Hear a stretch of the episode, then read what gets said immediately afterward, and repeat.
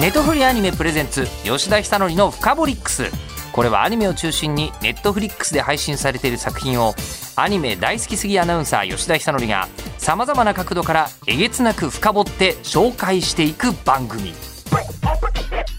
吉田久典深掘り吉田久典の深掘り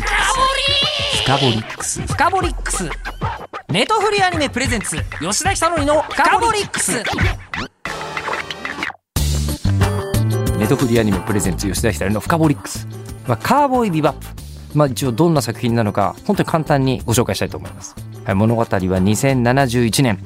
宇宙開拓時代を迎えた太陽系で悪化する治安への対策としてカーボーイと呼ばれる賞金稼ぎが活躍している時代。カーボーイ家業を営むスパイク・スピーゲルと相棒のジェット・ブラックは古い漁船を改造したオンボロ宇宙船ビバップ号に乗り込んで宇宙を駆け巡っている。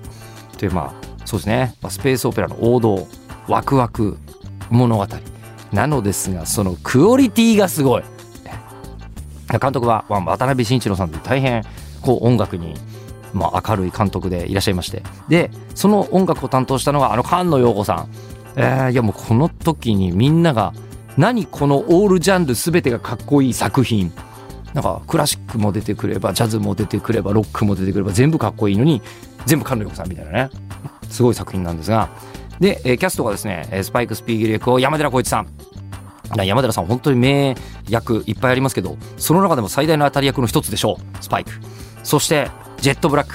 えー、こちらが石塚雲翔さん。惜しいことにお亡くなりになられていらっしゃいますけれども。そして、え、フェイ・バレンタイン、えー、ちょっとなんかこうね、えー、ギャンブルばっかりやってる女悪党が出てきますがこれが林原めぐみさんというねもう、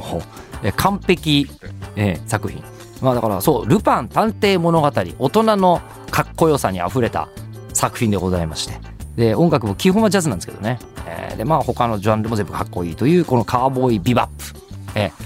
なのですがやっぱあスペースオペラというか SF というか宇宙物理に関わる話がちょいちょい出てきます。でその中で一番重要なのが、えー、位相差空間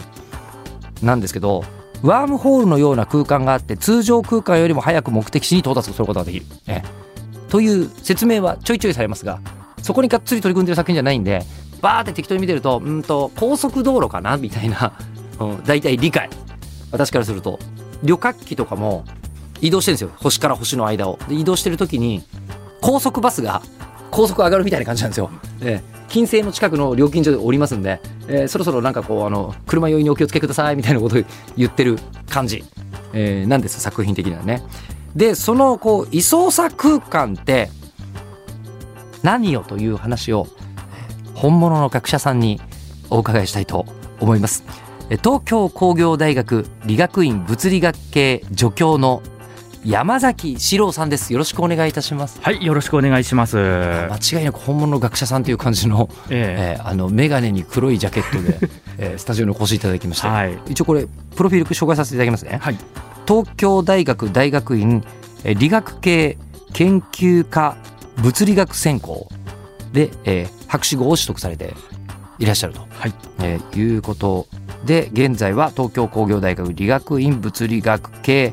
助教、はい、物理学にもいろいろあると思うんですけど、ええ、ずっと山崎さんは宇宙のことを考えてたっていう。あ実はですね、はい、あの私あの宇宙自体は専門というわけではないんです。あのえ本業でやってるのはもうちょっとその量子力学ですとか少し違う分野ではあるんですがただ SF が好きすぎるのと宇宙が好きすぎるので結構宇宙についてだんだん詳しくなってしまいましてよくこういう SF 系の宇宙系の解説によく呼ばれたりしてるというそういう感じなんですね、まあ、本業としてもちろん物理学者をやってはいますがプラスアルファで様々な科学を分かりやすく魅力的に伝えるという活動を、まあ、いろんなところでやっていましてでどちらかというと、まあ、宇宙の話は自分の研究分野ではなくてそういうあの人に分かりやすく説明するというそういう形であの今活動してる。アニメとかも割とお好きみたいな。そうですね、えー、どちらかというとあの今日ここに呼ばれてて申し訳ないんですが SF 映画の方がよくあの見てはいました。例えば2001年宇宙の旅とか、うん、まあ、インターステラーとかコンタクトとか、そっちの方を見てたんですけどただこういう活動あの SF 映画とかを解説する活動をしてるとどんどんそのこのアニメも解説してほしいあのアニメも解説してほしいってどんどんいろんな人から頼まれるようになりましてで今回もねあのカウボーイビバップを頼まれまして実はあのリアルタイムでは私見てなかったんですけれどもあそうなんですね。えうんうん。すいません。でもいやいいんですよ。それこそネットフリックスあるんだもん今。そうですね。ね。でそれで最近見させていただきまして、ええ。またそのアニメに一つ詳しくなってしまったなということでどんどんその私はアニメに詳しくなるしアニメの見てる方は科学もちょっとだけ詳しくなるっていうそういうウィンウィンの関係であの僕は解説したり逆にアニメを見せてもらったりとかしてる感じですね。それねこの間、ええええ。あの JAXA の人に会ってたんですよ、えそのね JAXA の人が、えー将来そういう仕事に就こう、うん宇宙開発の仕事に就こうと思ったきっかけは、え一番初めにヤマト見たからなんですって、え子供の頃ヤマト見てああいうの作りたいっていうふうに思って、うん。あのこう最終的に JAXA にたどり着いて、はいはいはいはいはいやっぱりだからこう子供のあの、うん見るもんじゃないですか、うん。子供も見てておかしくないうん。もので多分カーボーイビバップを見て、うん。今多分そうですねなんか空飛ぶ車とか作ってる人とかはいると思うんだよ、うん確かに。実際にだって空飛ぶ車とかは今本当にこの僕らが生きてるうちにうん。実現されておかしくなさそううなんとこですからね。そうですね、んよくあるのがあのロボットを作るのが、ま、あの20年前ぐらいからすごいあのホンダがロボットを作ったりとかあの流行ってたんですけどやっぱりその世代が固まってましてでその世代はちょうど子供の頃に鉄アートもやってたっていう世代なんですよな。るほどえなのでもうどの時代にロボットが流行るか宇宙船が流行るかは20年前ぐらいにどのアニメやってたかで大体決まっちゃってるかもしれないという。ことですね。あ最近そういう SF プロトタイピングっていう単語が流行ってまして、SF プロトタイピング？えーっていう言葉があるらしいんですよ。で要は例えばあのイーロン・マスクですとかも、はいまあ、宇宙目指してますけどもただただビジネスでやってるんじゃなくてやっぱ人類を宇宙全体にこの広めていきたいっていうのを野望として持ってましてそういうのはやっぱ昔の SF 映画の影響があるっていうふうに断言してるんですよね。はあ。で今そういう世界のトップを引っ張っていくリーダーたちが実は昔 SF が超好きだったでまさにその SF の世界を今大人になって実際に実現化していこうっていうすごいそういうモチベーションを持って動いてる人がかなり多いって実は聞いてまして。はあ。SF 実は人の心というかもう世の中を動かす一種の原動力になってますね。いい言葉ですね。ええ SF プロトタイピング。はい、流はあ行ってるみたいですその単語が。ああでもカーボーイビバップもきっとどっかでね、うん、あの影響を与えてると。そうですねまあ中にはそれであの賞金稼ぎになっちゃってる人とかも まあいるとは思いますけうど、んあのカーボーイビバップ、はい今回のために先生見てくれたということなんですそうなんですよ。やっぱ面白かったえ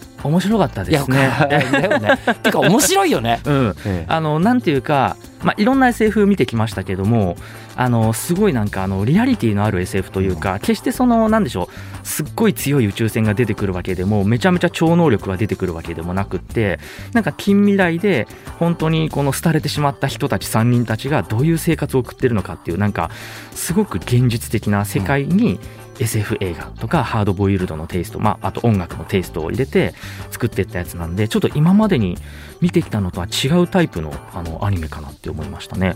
もうハマっちゃってあんまあのこれ大きな声じゃ言えないですけども1日に6話見るっていうのを4日連続で見てえ映画も見まして、えもういろいろ調べまくりという感じでこの1週間もカウボーイビバップ漬けだったという感じおですけどね職場には決して言えないことですけども。そうですね、ええ。ええ何やってたんだっていう話になっちゃうと思うんですけど。でそのカーボーイビバップ、まあ、いろんな設定出てきて例えばスパイクは火星生まれで、ええ。で、えー、と人類はええ。なんか金星に行ったりとか、うん。各いろんな星に移動してて、太陽系全体とかはうん。もう大体、えー移動できるんだなみたいなうん。話になってるんですけど、うん。ただ今リアルに聞くと、うん。火星まで行くのに、うん。えっと何ヶ月もかかるとかあそう言うじゃないですか。えでもそれやってたら、まあまあ経済発展するとかなかなかいかないよねっていうんで、うん。位相差空間ってえいうのがん。出てくるわけですよ。ええ。なんかすごいスピードで、うん。えーこの例えば惑星間うん。とかをビャーンって移動できちゃうみたいなものなんですけど、えーあれなんすか？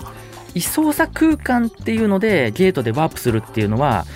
あの実際の科学ではちょっと説明できないことではあるんです。実を言うと。は。あえただ位相っていう単語と位相差っていう単語は物理でもすごいよく出てくる単語でしてでえ位相ってのはあの波の分野とかちょっと難しいですけど量子力学の分野とかで出てくるんですけども、まあ、位相ってまあ簡単に言うと例えばあのなんか、まあ、1212ってまあ更新するとするじゃないですか手を振りながら。はい。それで、まあ、例えば今ラジオを聞いてる方も一緒にあのちょっとこの音に合わせて更新してほしいんですけども、はい。まあ、例えば121212水天寺記憶が出てきそうな感じに。ですよね。でストップでここで止まるわけですよ、はいと思いました。で今1って僕が言った時に右手を出してる人、1って言った時に左手を出してる人のはい私左手出してました。2つに人類は今分かれたわけなんです実は。おまあそれはわかります。それはわかります、ええうん。でこういうのを、まあ、ある意味位相というふうに言いましてこういうタイミングですね、うん。1212って言った時に右手からスタートする人と左手からスタートする人で今2つに分かれたんですけどもそういうそのどっちがここで先に行くかみたいなタイミングのことを位相っていうふうに言うんですね。はあ右左右左っていう人と左右左右ってやる人、えそういうあの、まあ、位相っていうのがあるんですけれども、まあ、そういう波みたいなのがあの量子力学という分野ではすごく重要なキーワードになってまして、うんでカウボーイビバップではおそらくそういう単語を、まあ、ちょっとけれん味を出すためにあの採用してこういう位相差空間っていうのを、まあ、あの作った。まあ、名前として作ったんじゃないかなっていう、まあ、そこまでの説明は科学的に一応あのちゃんとできる部分ではあるんですね。ですけどこの仕組みはあのネット上とかでいろんなあの前情報は見たんですけども考察してる人いますよね、えーえーいますけども、あのまあワームホールだとしたらあのいろいろ説明はできるんですけどもうんワームホールは位相差空間とは普通は物理学の世界では呼ばないだろういや呼ばないですね。位相差空間は今回のカウボーイビバップで私は初耳ではありました。ただ位相って単語と位相差って単語はよく出てくるので、まあ、そういうのをうまく使ってあの、まあ、いい単語を作ったんだなというふうに捉えてはいます。その代わり、うん。ワームホールっていうもの自体も、ええ。まあ、別の別の SF とかだとうん。よく出てくえる出てきます。言葉ではあるんですけど、うん。これワームホールだと,、うん。えー、と理解すればうん。カウボーイビバップに出てくる。位相差空間をワームホールだと理解すれば、ええ。ああいう機能を持つものは、ええ。あの存在してもおかしくない。え。あのおかしくないんですね実は。でワームホールは実はアインシュタインさんが考えた相対性理論っていうのをあのよく考えていくと一応ワームホール自体はあの存在はできるらしいんですこの宇宙の中で。でなのでできるんですかできないんですかって言われたら一応まあできるっていう答えになるんですね。でただ科学者が言うできるっていうのはじゃあ俺ができるよっていう意味じゃないんですよ。宇宙はそれを禁止してないって程度の意味でしかなくて。宇宙はそれを禁止してない、うん。っていう程度の意味なんですよ。今の T シャツにしましょう、今の。かっこいい。ええ、例えば私は車を1兆台所有することができますって言ったとしてそれって別に1兆台車を僕が持つお金とかうん。財力を持ってるっていうことじゃなくて1兆台持ったとしてもまあそれは宇宙がそれで破綻することはないっていう。ただその程度の意味ではワームホールは一応作れそうだという。でも作るには聞いたところによるとそのもう全宇宙のエネルギーを一点に集めるとかなんか負のなんかエネルギーを持ってる物質を使うとかなんかそういう工夫が必要で、現在の人類の力ではまあ全然不可能な話。要は宇宙はそれを禁止してないけども人類には多分作れないだろうっていう、まあ、そういうレベル、ワームホールみたいな、うん。あのものはまあそれぐらいのね、うん。あのこう設定が必要だとすると、え2071年じゃないですか、ええ。50年後ぐらいに、うん。えっと、火星とか金星までシュピーンっていけるようなものっていうのをうん。作るにはどうしたらいいですかね、いやー多分今ね火星人類送るのみんな頑張っててますけども大体火星まで行くのにあの6ヶ月とか下手したら1年ぐらいかかるんですね。で多分あのここ100年1000年ぐらいの間はそれより早く行くっていうのは無理だと思いますので、おそらく地道に宇宙船で火星まで行くっていうのをもうしばらくは繰り返すと思います。でワームホールで行くなんていうのは多分1億年後とかはできるかもしれませんけれども、あのもう太陽がなくなる頃50億年後とかあるかもしれませんが多分しばらくはもう火星まで宇宙船で行くっていうそういう方法になるかもしくはもうちょっと楽なのは地球の上空にまあ宇宙ステーションみたいなのがもしできたら、はいはいはい。でそこにまず人が結構住むようになるかもしれませんね例えば1万人10万人とか、でそういう宇宙ステーションからだったら火星に行くのに少しは楽になりますので打ち上げっていうのが必要なくなるってことですね？そうですそうです。えんうんうん。今は地球から出発すると地球から出るっていう打ち上げとあと火星まで行くっていうその旅を両方ともやんなきゃダメなんですよね。うんうんでそれ大変なので、まあ、今ちょっと考えられているのがまずは宇宙船を地球の上空まで打ち上げると。でその後に燃料だけを運ぶ宇宙船をまた打ち上げて燃料をその火星行きの宇宙船にドッキングさせてその後にその燃料を積んだ火星行きの宇宙船で行くっていう感じで別にあの同時に打ち上げなくても先に燃料だけ打ち上げといてなんていうやり方もありますのでそうすればもうちょっとだけ安くいけるかなっていうのがありますね。まあ6か月かかるとか1年かかるって言っても、うん。大航海時代の人類を考えたら、えー。ね、あのヨーロッパからアメリカ大陸に行くまでえー。1年半年かかってたことをそうですね。考えりゃね、うん。できない話じゃない、えー正直行きたいと思いますよね。行きたい行きたいえー行けるな私も行きたいんですけど、ただ問題があって、は片道切符なんですよとりあえず。あのしばらくの間は。火星まで行って、うん。で火星まだ何もないじゃん。大航海時代だったらえ例えばなんとか大陸発見してワイワイって食料を見つけて、えそこに住めるわけですけど、うん。火星は火星に着いたところで一生このくらいのスタジオのサイズぐらいの中で一生暮らすしかないんですよ。今のところね、ええ例えばあのちょっと話がだいぶ飛んじゃいますけども火星自体をその地球みたいにあのテラフォーミングしちゃうっていうそういう手はあるんですよ。ちょこれはあれですわ、えっ、とアニメ業界でいうと、うん。テラフォーマーズですよ、うん。まさに、えうん。でえ火星のテラフォーミングっていうのはええ。現実感あるんですか、えあの一応昔からそれ2 3 0年前から研究してる人はいっぱいいましてあのやる方法はあるみたいなんですね。えで火星が地球と、まあまあ、似てはいるんですけれどもそれでもだいぶ違いましてあの何が違うかっていうとやっぱりあのまず温度が確かマイナス50度とか60度とかで、うん。もうそこに入っちゃったらもうあの数秒、まあ、1分ぐらいも耐えられず凍え死んでしまうぐらいの寒さでして、あとなんといっても空気がほとんどなくて、うん確か地球の100分の1ぐらいのあの気圧しかないんですね。であの寒いし空気もないししかも太陽光もちょっと弱いしってことでそのままじゃね人が生活できないのであのテラフォーミングする人たちのあの考えではまず火星の気温を上げないとどうしようもないっていうことで,、でそれで地球の気温って今ちょっとずつ上がってるって言うじゃないですか。あそうですよね、うん。温室効果ガスとかで、うん。うん。例えば二酸化炭素ですとか、うん一昔前だとフロンガスっていうのがすごい。二酸化炭素の何百倍もあの温室効果ガスうんうん。効果があるって聞いたんですけど、でそれフロンガスとか二酸化炭素とかで火星にそれを送り込んであのまず気温を20度30度温めていくっていうのがまず最初にあのあるアイデアらしい。つまりは惑星を暖かくしちゃうっていうのはもう観測されてるものとしてあるから、あそれを人工的に火星で起こしちゃえば、そのまず寒さは克服できんじゃないかっていうのはもうあるわけですね。であの温めていくと何がいいかと言いますと元から火星に眠ってる氷とかが溶けてくるんですよ。おそうすると今度火星が海に覆われてきますしあと温めると火星って実は南極と北極にあのドライアイスの塊がありまして。二酸化炭素？あそうですね、うん。地球の場合はあの、まあ、南極と北極にはあの氷がありあるんですけども、うん。あの火星は寒すぎるのであの二酸化炭素が凍ったドライアイスがあるんですね、でそのドライアイスがドライアイスって結構あのあのジュワーってアイス買った後プレゼントでもらえますけども、ね。あの温まってこうやってシューシュー出てくるじゃないですか、えでそうするとあのフロンガスで温めた後に今度二酸化炭素が出てきてドライアイスが溶けてきて二酸化炭素が出てきてその二酸化炭素で今度温室効果がもっと起こるってことでちょっと温めるだけでガンガン温まるんじゃないかと言われてはいそういうるらしいです。仮説があるんだ。あるらしいです。もう20年前ぐらいに出てる仮説ではあるんですけども。じゃあなんかものすごいええ。全部をヒーターでバーッと温めるんじゃなくて、ええ。一番初めのとこだけええポーンってやってやれば、ええ。自然に風あったかくなってくるよあーそうですっていうふうな言われ方をしてるわけです。うんそうですね、はい。えええでじゃあそのですよ、あのただ火星ってうん。重力が小さいっていうじゃないですか、ええ。地球よりも軽いから、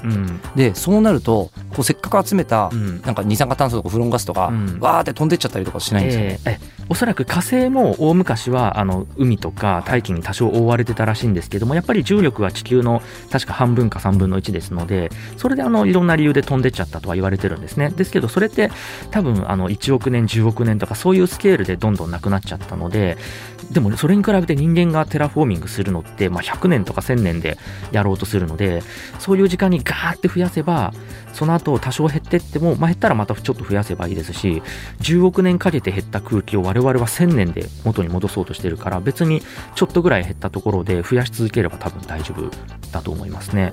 ええじゃあそれで暖かくなると、うんえっとただ二酸化炭素のうん大気になっちゃうわけですよね、あそうですね。今度人間が呼吸するわけには、えそういうわけにはいかないえですよねえ。そこで出てくるのが植物なわけなんですよ。ええほうほうほうほうその後にあの、まあ、テラフォーミングまだ途中ですけれども、ええあの気温が上がって二酸化炭素とかで覆われた火星に、まあ、植物といってもあのいきなり例えばあの南国に生えてるようなヤシの木を火星にポンと立てたりするのはすぐにまた枯れちゃいますので、うん。最初はやっぱ微生物とかが使われてるっていうふうに言われてますね。え微え微生物？ね、緑虫とかそうですか、そうですそうです。え本当にそうなの？え緑虫とかあとスマトラ名前忘れちゃった。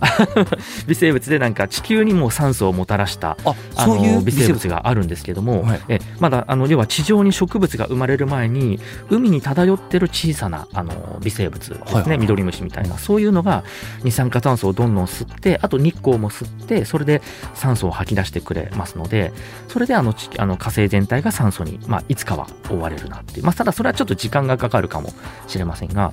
それで酸素で、まあ、20% 10%ぐらいもしね火星が覆われたら人類があの宇宙服を着ないで火星を歩くっていうそういう時代が、まあ、これはちょっとね1000年とか1万年後ぐらいかもしれませんが来るかなというふうに思いますね。スパイクスパイクが生まれるには、ええ。それぐらいのステップが必要な可能性があるけれども、うん。じゃあざっくり言うと,、うん。えー、とこう火星に、うん。あのはーっつって息吹きかけて、ええ。えー呼吸ね二酸化炭素をかけて、そこに、えーとユーグレナの粉をこそうう夕暮れな。わーってこう、あのばらまいたりすると、うん。えー火星がいつの間にか、うん。えー、と人が生きられる星になる可能性が。可能性はあると思いますね。はあえーちょっと2070年ぐらいは無理かも、あのちょっとね早すぎますよね。スパイクの時代はね、ちょっと無理かもしれませんが、えじゃあワームホールに比べると、ええ。火星のテラフォーミングの方がえよっぽどあり得るえ話なんですあの1億倍あり得る話だと思います。1億倍あり得るんだ。えへーえもうワームホールは人類が宇宙が終わるまでに実現できないと思いますけど火星のテラフォーミングはわずか1000年ぐらいで多分できちゃいますのであの我々の子孫の誰かがあの多分火星に住んでる人たち。っていうか下手すると、まあ、テラフォーミングまでいかなくても火星に住み始めるのは多分今世紀中にはあの何百人か住むっていうふうに予想されてますので。今世紀中、ええ。もうあと75、えーええ。78年？そうですね。の間には何十人か火星に住むの、ええ。あの何十か何百か何千かちょっと分かりませんけどもよそれぐらいは住んでてもおかしくない。っていうか住みたいって言ってる人がいっぱいいるらしい。いいいや選ばれたら行けますよ。そうですよね。でもうねそこにラジオ局作ってここでずっと話してればいいので 別に閉じ込められててもうん。問題ないじゃないですか。行く行く行く行く、うん。多分、うん。そうなったらネットぐらいは多分つながりますよね。ネットそうですね。火星でもね。ええ遅延があの、確かあの10分ぐらいあるらしいんですけども。いや10分でしょ、ええ。うん。だからこっちで収録して地球に送って、ええ。地球で編集してってやれば別にリアルタイムでねこのガラス越しにあのスタッフさんと話しなくてもうん。大丈夫だし、まあうん。ね、必要があったらスタッフさんにこの火星来いよっつってこうやってね。火星でスタジオ局開いても。いいわけですので。しかもね退屈しちまったらネットフリックス今最近スマホにダウンロードできますからね、ええ。ネットつながらなくても地球で一回ダウンロードしてたスマホだけあればなんとかそうですね。なりますよ、ええ。いやすごい。もう Netflix at Mars みたいなね火星のネットフリックスも多分その頃には当然できてると思いますので、火星映像とかあったら地球の人見たいでしょうね、そうですよね、うん。ああったら見ますもん。見ますよね。今火星で生活してる人がこうですっつって、ええ。えーでそこできっと世代を重ねる人とかいますよね、うんそね。そこでスパイクと名前をつけよあー来たそこで生まれたうん。子に、スパイク・スピーゲル。うん、うちの嫁と娘？来てくれないかな。わかんないけど来てくれるかもしらんですよ。ああいやでもそれはそういうのでもありますもんね。あのなんだっけ、えあのー SF とかで影響を受けた科学者の人が、ええ。自分が見つけた科学的発見とか、えねあのこう作っちゃった発明のえうん。ねあのマシンとかの名前に、ええ。ー SF から取った名前つけるってよくありますもんね、えーあそうですね、うん。結構あります、ん。えいや火星で生まれた人類にはぜひえうん。名前につけてほしいですね、そうですね。ね。私なんかあのパソコンのパスワードがですねある SF 映画の作品だったりしますダメ大丈夫ですよそれ言って、ええ。それ言っちゃって大丈夫なの。ちょっとスクランブルかけてるので大丈夫です、ええはあ。ええ。はあ。いややっぱりこうねなんか入力してる時に、うん。こうパソコン使ってる時にうん。ちょっとあの、頭の中にマギのことよぎったりしますもんああよりりますね。ね。ええ。ええ。あとなんでしょう背景っていうんですか？パソコンの画面のはいはいはい。あの背景とかはもう、あの完全に私ワームホールですから実は背景が。背景がワームホール、ええパソコンのあの、なんて言ったっけ？あの壁紙だ。壁紙はい。壁紙があのワームホールでして、えで私携帯の壁紙も実はワームホールで。えどういうことですか？え見せていただいていいですか、って言ってもただの真っ黒な穴みたいな感じでよくわかんないんですけど。どの辺がワームホールっぽいんですか、あこれあのインターセラーで出てきたワームホールなので黒っぽい球体としか映ってないんですよ。なので普通にはワームホールってわからないんですけども、はいはい。なんか黒っぽいあ今消えてるし。ここういうあの黒っぽい輪郭がちょっと見えてるのがあのワームホールの輪郭なんですけども一回これ携帯落としたことがあってそれであの JR の係員さんに、はい。携帯の画面どんな画面ですかってちょっと証拠本当に自分のああ言言われる言われるした時にそうそう。でもうなんて説明したらいいか分かんなくてうん。真っ黒いその黒い玉のワームホールみたいのがありますって言って それで一応、まあ、元には戻ってきたんですけどもなかなか説明が難しかっ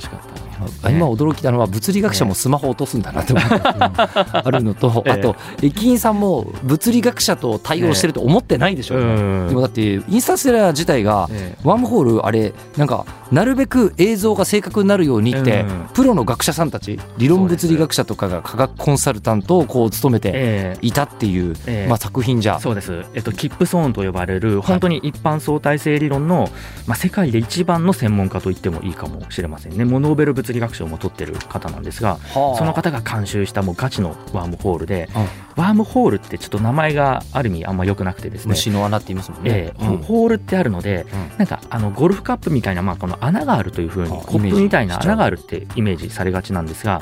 そのワームホールって実は宇宙がもし二次元の紙みたいな世界だったらそういう穴が開いてるっていうイメージでまあ大体正しいんですけども我々の世界って3次元なので、3次元空間の穴っていうのを考えなくちゃダメでして、2次元空間の穴が円なんだったら3次元空間の穴は実はあのボールになるんですよね。ボールみたいな球体になりまして、で球体のどこから入っても入り口になってるっていうそういう球状の穴になってるんですよ。それがさっきのあの私の携帯の画面にあったのでこれ見てもワームホールってなかなか分かりにくいんですけども。JR の職員さんでそれ分かったらすごいですよね、ええ。ああまあもうああこれですね。みたいな、うん。へえ。説明すればよかったですね。その次元の話とかも駅員さんに。駅員さんに。駅員さんに。いや勉強になっちゃいますよ。ね、え。はあじゃあまあとりあえずワームホールは、うん。えー、と未来人が作ってくれてるっていうレベルならなんとかなるかもしれないけど、うん現代は無理。あもう当分無理というかもう宇宙が終わるまで無理かもしれません。もしかすると、ええ。あーでもじゃあ火星はうん。宇宙が終わるどころか、うん。全然つい最近というか生きてるうちに若干拝める可能性すすね。あるぞ。もう100年1000年っつったら天文学的に言ったらもう明日とか明後日ってレベルですからもうすぐにできるっていうあ感じですね。天文学で言って明日から明後日？えもう500 50億年ぐらいでもうねあの50億年あの地球が育ってようやく今成人式迎えたって程度だと考えるとあのなんでしょう。もうあの50年後100年後とか1000年後っていうのはもうすぐ明日の話っていう感じですのででただ火星にとっては急激な変化すぎるかもしれませんね。いきなりやってきた虫みたいな人類が火星のボディをこのガラッと変えちゃうわけですから、うんあちょっと火星的にはちょっとね、いきなりすぎるかもしれませんけど、ちなみにその、えテラフォーミングが明日明後日の話だとすると,、ええー、と人類宇宙。ええ宇宙と人類の関係において、え昨日とか一昨日ぐらいってええ何があった感じなんですかね、えーとな宇宙カレンダーというのが実はありましてえー私それ大好きであの中学時代夏休みの宿題でも出したんですけども 宇宙が1月1日にスタートしてで今日が12月31日の、えー、と10午後の11時59分59秒が今だとするっていうそういうやつなんですね。はいはいはいでそういうカレンダーで見ると人類が生まれたのが確か12月の31日の本当にお昼ぐらいに人類が初めて文明を持ち始めたっていうそんな感じですので宇宙の歴史からしたら人類がその文明を持ったっていうのは本当に大晦日のお昼ぐらいっていう感じだそう考えたらもう全然スケールが違いますよね。もう紅白のリハーサル始まってリハーサル始まってるってね。えそこでようやくねこの火を使うかどうかっていうレベルだったっていう。は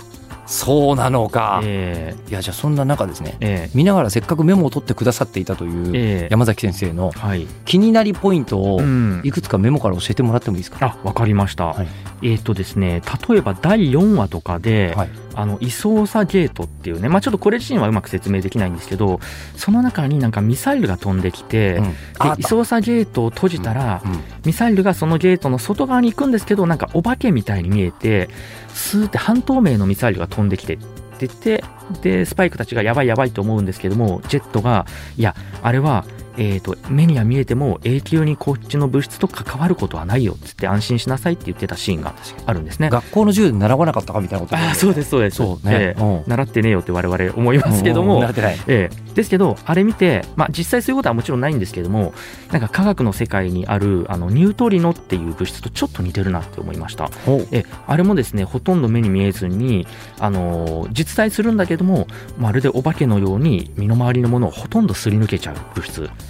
なんですね。紙を噛んで捕まえるんじゃなかったまさにそうです。ですよね。えそれで日本人がノーベル賞を2つも取ったっていうやつなんですけれども、うん。もちろんねそれを別に直接モチーフにしたわけじゃないんですけれどもこういうね最先端の物理学でも出てくるような感じをねあのカウボーイビバップのそのなんか目に見えていてもこっちの物質とは関わらないみたいなちょっとねけれんみを出したうん。物理っぽい感じを出してるシーンであの星印2つぐらいつけておきましたね。星印2つついて、ええ。あ本当だ。あとですねちょっと地味だけど気に入ってるシーンが第7話でスパイクが宇宙空間にこの放り出されちゃったシーンがあったんですよ。放り出されてそれで自分の宇宙船にどうやって戻ろうかってもがいてるシーンがあって。で普通だったらなんかジェットパックとかでジェット出して戻るところを、スパイクはこのかっこいい拳銃取り出して拳銃の反動で宇宙船に戻るっていうシーンがまさにカウボーイのやり方だなと思いまして。でまあ実際あれはあの本当に高校物理で習うようなことなんですが作用反作用の法則っていうのでピストル撃った反動で自分の体が逆にね進むので、まあ、あれはあの本当にあの、まあ、本当にすぐにできることというか、まあ、あの現実感が一番高いことになりますね。スパイクの物理センスがいいってことですね。いいってことですね、ただ僕だったらもうちょっと打ち方うまくやるなと思って普通に顔面の目の前で打っちゃうと、うん、顔面が後ろに行っちゃって足が前に行っちゃうので回転しちゃうんですよ。うん、でそこであの本当だったらおへそのあたりで打った方がいいですね。体の重心に近いところそうですそうです。おへそのあたりで打てば回転せずに後ろにバックできるので、それがあの、ね、もしも皆さんあの、ね、宇宙空間で迷子になったらあと拳銃持ってたら おへそで撃つっていうそういう 覚えとかないと、覚えとかないと。危機一髪の時にはね、最後の一発でね頭のとこから撃ったらねこうやってえ永遠にバク転して人生終わるっていう人生。永遠ですよ。80年間こうやって永遠にねバク転してってなっちゃいますんで、はあは。あえ。ー、もうお腹のあたりだったらいい方向に進めるし、回転もしないでいけるそうですね、えー、えー、それはあのおすすめしておきます、はい、ありがとうございます、はい、すごい助かりました、えー、もう他にもいっぱいメモっていただいてますけどね、えーえー19話であのスペースシャトルが出てくるシーンが実はありまして、あのね、あの話自体のなんか昔の話と組み合わせてて好きなんですけども、あのちょっと面白かったのが、あの上空を、地球の上空宇宙船が飛んでて、で普通だったら、車だったらブレーキかけたらスピードが遅くなって止まるっていうのが普通ですけど、宇宙船は実は逆だっていうシーンがね、ありまして、うんブレーキをかけると重力に引っ張られるのでむしろ加速するんですよね宇宙船っていうのは。はいはいはいなのでブレーキあの逆噴射するとあの加速して地球に近づいていってでむしろ後ろに加速するとあの地球から離れていってスピードは遅くなるでそういう逆だってところがあの実はこれ「エヴァンゲリオン」のえーと、劇場版の Q のオープニングの10分間ぐらいでもまさにそのシーンが再現されてるんですけどもそういうあの宇宙工学のリアルなところをあの取り入れてるところはすごくいいなと思ってあの星印一つだけつけさせていただきましたね。はい、これですねやっぱりこう、えー、あのアニメとか作る人も、うん、昔 SF とかみんな大好きだった人たちがだと思います。多いですよね、うん、やっぱり SF プロトタイピング、うん、これができるのはやっぱり SF だからですね。あそうですね。もうね異世界ものは異世界ものでいいとこありますけど、やっぱり異世界プロトタイピングってないもんね。いやということですみません今日はですねカーボーイビワップの深掘リストとしてご登場いただきました、はい、えー、東京工業大学理学院物理学系助教の山崎史郎先生どうもありがとうございました、はい、ありがとうございました。